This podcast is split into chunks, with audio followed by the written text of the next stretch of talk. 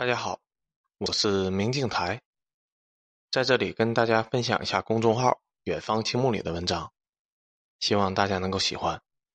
对文章感兴趣的朋友，也可以直接关注他的微信公众号“远方青木”。本期文章的题目是：在蒙受冤屈的八年中，毛泽东遭受了三次打击。文章发表于二零二一年九月三十日。遇到困难。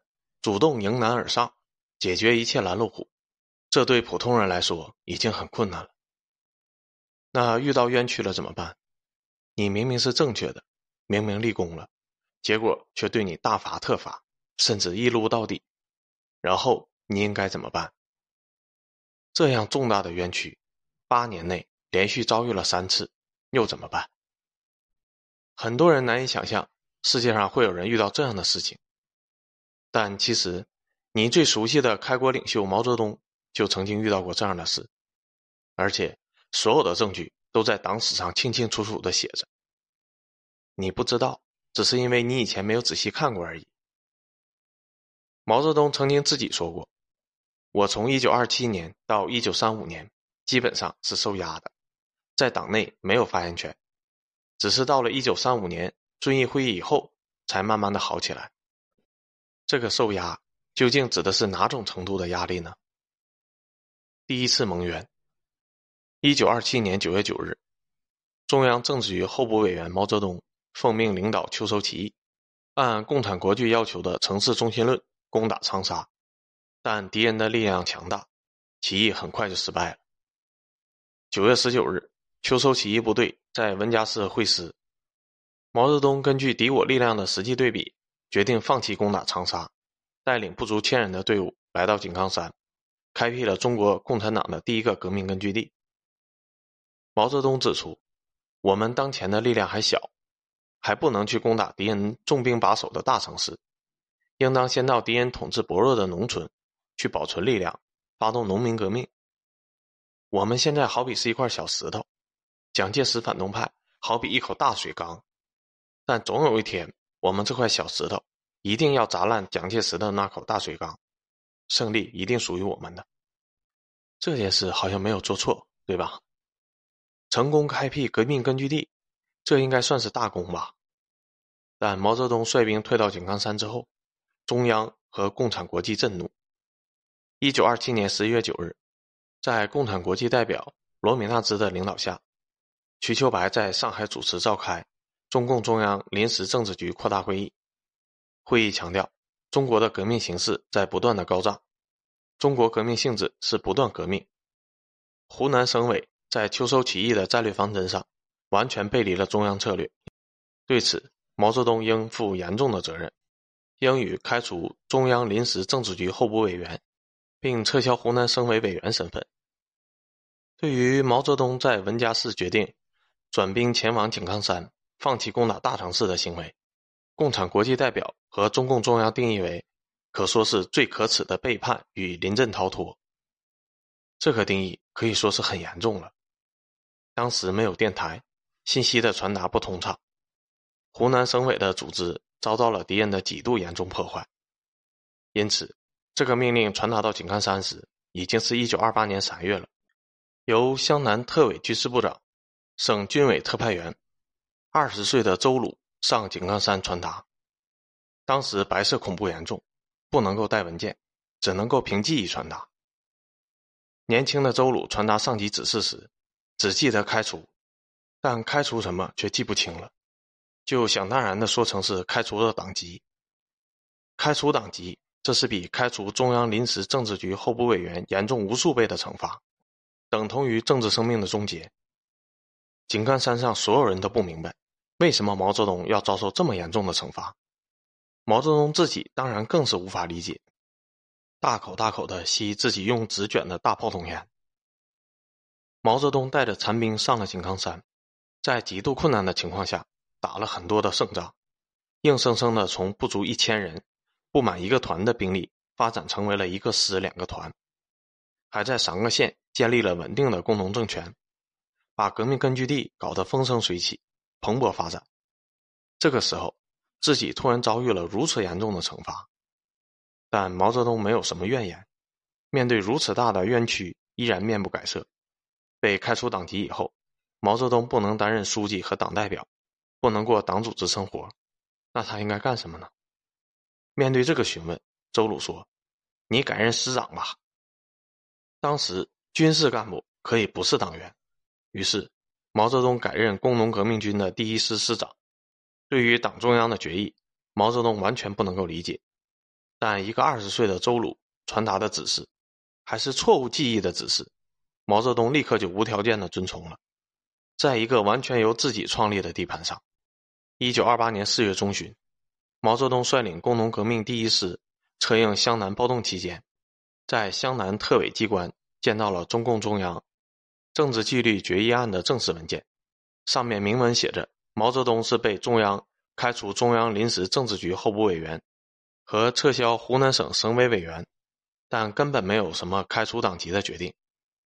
毛泽东大松了一口气，不管怎么说，他还是党员，只是被开除了几个重要的职位而已。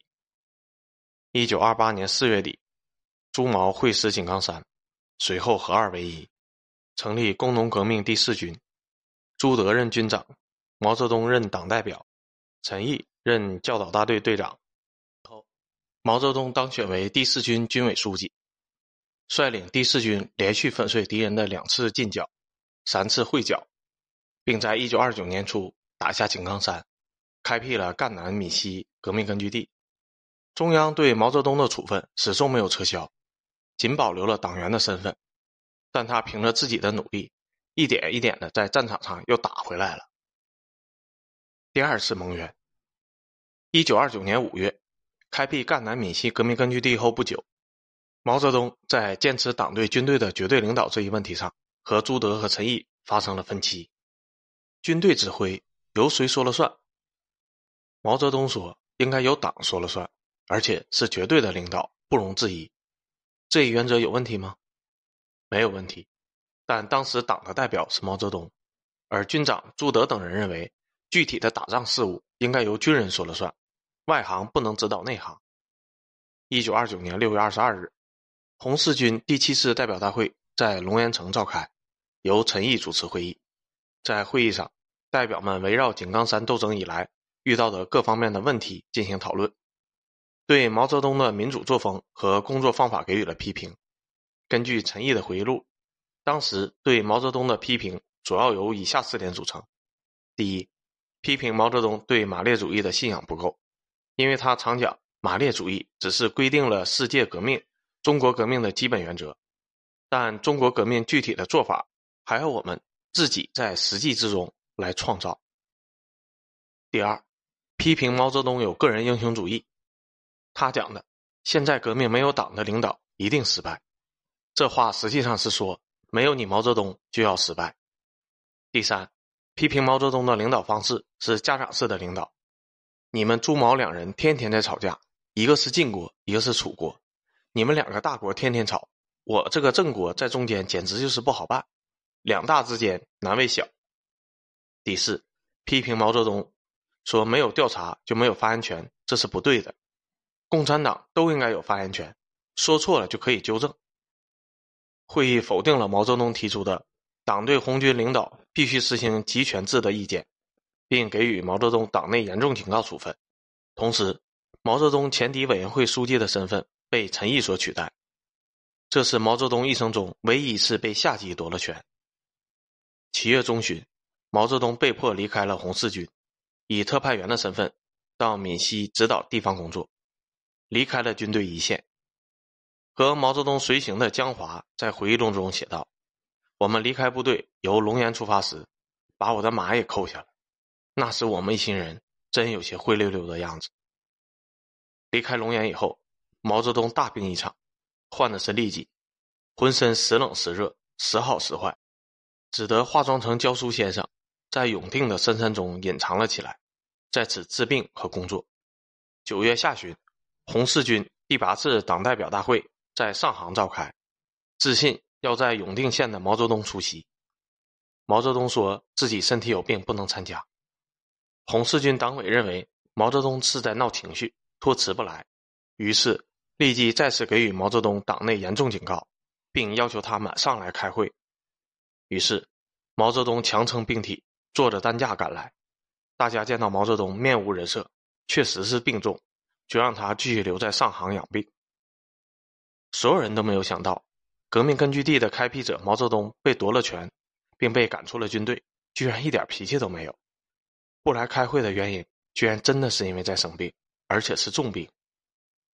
一九二九年七月九日，陈毅以前委书记的名义，将红四军第七次党代表大会的决议案和党内争论文件送交党中央。一九二九年八月十日，中央收到了这份文件。一九二九年八月十三日，中央召开政治局会议进行讨论。会议决定充分肯定毛泽东提出的工农武装割据的重要思想和党对军队的绝对领导这一军队建设的基本原则。一九二九年十一月，红四军吃了大败仗，损失了接近三分之一的兵力。中央作出指示，恢复毛泽东的工作。一九二九年十一月二十六日，毛泽东恢复工作。一九二九年十二月二十八日。红四军第九次党代表大会在古田召开，史称古田会议。会议上决定将党对军队的绝对领导这一原则作为自己的建军思想。古田会议决议成为了日后红军建设的纲领性文件，为中国人民解放军的政治工作奠定了基础。同时，古田会议决定选举毛泽东为红四军的前委书记，拥有对红四军的最高领导权。第三次蒙冤，古田会议后，红四军纵横驰骋，进一步发展赣南闽西革命根据地，进一步扩大了红军队伍。一九三零年六月，红四军被改编为红一军团，而赣南闽西革命根据地也最终被发展成为了中央苏区。一九三零年十月，蒋介石在结束中原大战以后，集结了十万军队进攻中央苏区，毛泽东率领红一方面军歼敌一点三万人。活捉张辉瓒，打破国民党的第一次围剿。一九三一年四月，蒋介石调集二十万军队，以何应钦为总指挥，采用稳扎稳打、铁壁合围的方针，对中央红军进行围剿。毛泽东率领红一方面军，采取诱敌深入的方针，将三万余兵力全部集中在一个点，在十五天内连打五次胜仗，歼灭敌人三万余，打破了国民党的第二次围剿。一九三一年七月，蒋介石亲任总司令，集中了三十万兵力，并聘请德、日、英军事顾问，采取厚积兵力、分路围攻、长驱直入的战术，分三路向中央苏区进行围剿。毛泽东率领红一方面军，采用避其主力、打其虚弱的作战方针，抓住机会后，在四天内三战三捷，休整半个月后，再次三战三捷。在八十天内歼灭了敌人三万余，粉碎了国民党的第三次围剿。三次反围剿的胜利，中央苏区不断的扩大，已经发展到了二十八个县，拥有两百五十万人口。中央红军也不断的强盛。很显然，毛泽东立下了大功，是不是应该重奖毛泽东呢？因为中央苏区的辉煌成绩、巨大的地盘和最强的兵力，在上海的临时中央。决定把中央苏区当为核心红区，但极其反感毛泽东的游击思想。一九三一年十一月初，中共中央代表团在瑞金主持召开中央苏区党组织第一次代表大会，史称赣南会议。会议从思想、政治、军事和组织四个方面，全方位的否定毛泽东的路线和政策。毛泽东制定的建设根据地的正确主张，被斥责为非无产阶级观点。单纯防御和游击主义、狭隘经验主义等等，在会议上，博古对毛泽东说：“你懂什么马列理论？简直就是一个乡巴佬。”最终，会议决定设立中央革命军事委员会，取消红一方面军总司令和总政委、总前委书记的职位，撤销毛泽东苏区中央局代理书记的职位，体面的把军权从毛泽东手里收走。随后，王明左倾冒险主义。在整个根据地推广，但毛泽东在中央苏区的威望太大了。一九三一年十一月七日，中华苏维埃第一次全国代表大会在江西瑞金召开，毛泽东当选为中央执行委员会主席、人民委员会主席。中华苏维埃共和国临时中央政府主席。这是毛泽东第一次被人称之为毛主席，但毛主席的称呼并没有维持太久。一山不容二虎，中央苏区到底是听毛主席的还是听王明的？冲突很快就出现了。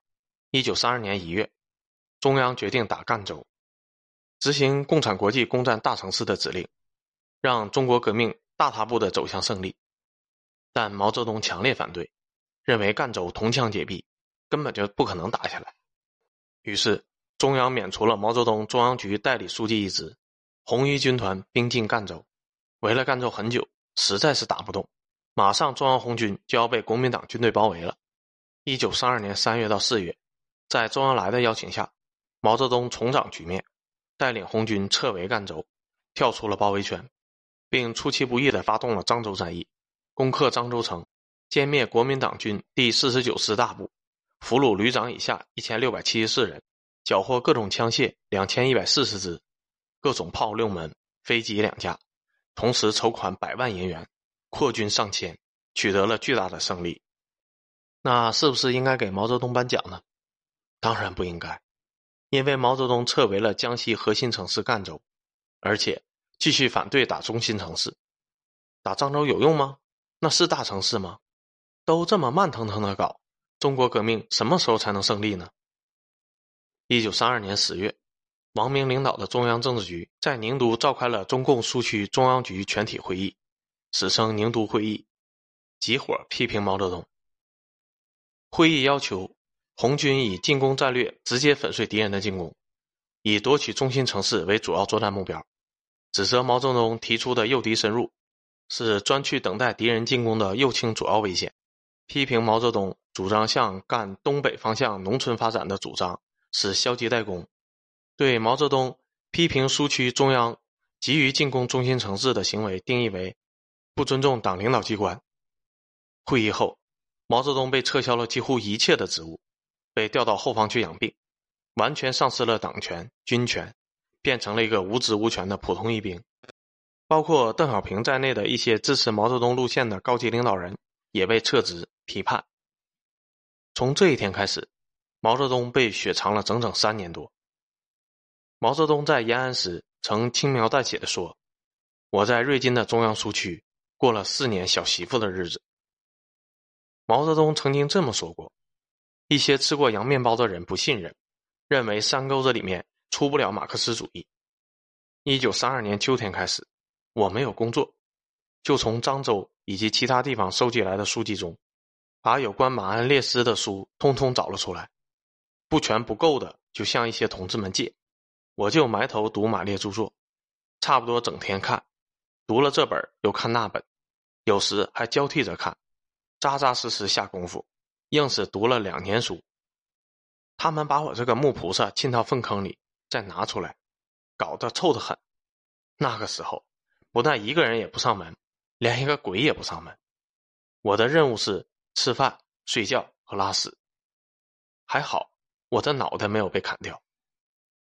陈毅曾经这么说过：“毛主席是一个受过侮辱、冤枉和虐待的人，他被撤过职，受过党内的审查，被宣布为机会主义者，蒙受耻辱，被送往后方休养，没有人去看望他，因为谁也不敢接近他。